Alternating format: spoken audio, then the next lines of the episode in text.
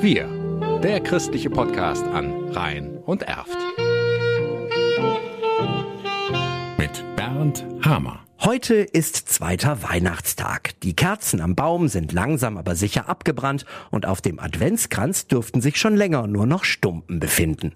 Normalerweise heißt die Devise jetzt Kerzenreste wegwerfen, allerdings nicht in diesem Jahr. In der Ukraine werden diese Wachsreste dringend benötigt. Warum? In der Ukraine sind Frauen, die dort aus diesen Wachsresten Büchsenlichter herstellen. Erklärt Ralf Link, der mit der Hilfsorganisation Live Cologne die Kerzenreste sammelt. Ein Büchsenlicht ist eine alternative Heizquelle bei diesen massiven Stromausfällen, die jetzt dort im Land herrschen. Ein Büchsenlicht hat eine Brenndauer von circa zwölf Stunden und garantiert auf diese Art und Weise, dass die Leute sich dran aufwärmen können. Es ist ein Lichtspender und das Allerwichtigste ist, man kann darauf sich eine warme Mahlzeit zubereiten. Gesammelt werden diese lebensrettenden Reste bei uns vor allem über die Kirchen. Wir haben die Aktion Ende Ende Oktober im Rhein-Erft-Kreis gestartet. Ende November haben wir schon 900 Kilogramm in die Ukraine verbracht. Jetzt im Monat Dezember sind 3,6 Tonnen an Kerzenwachs aus Spenden zusammengetragen worden, die wir in die Ukraine auf diese Weise bringen können. Zwischengelagert und verpackt werden die Kerzen bei Familie Link zu Hause in Hürth.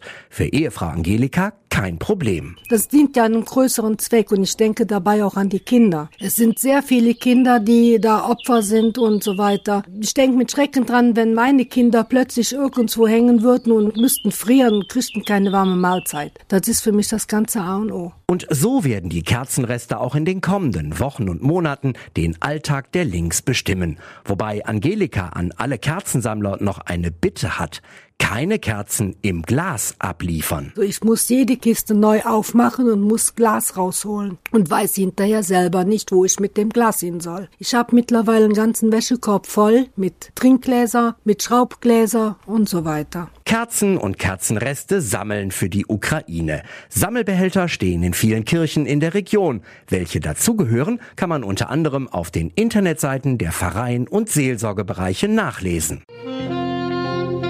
Wir, der christliche Podcast an Rhein und Erft.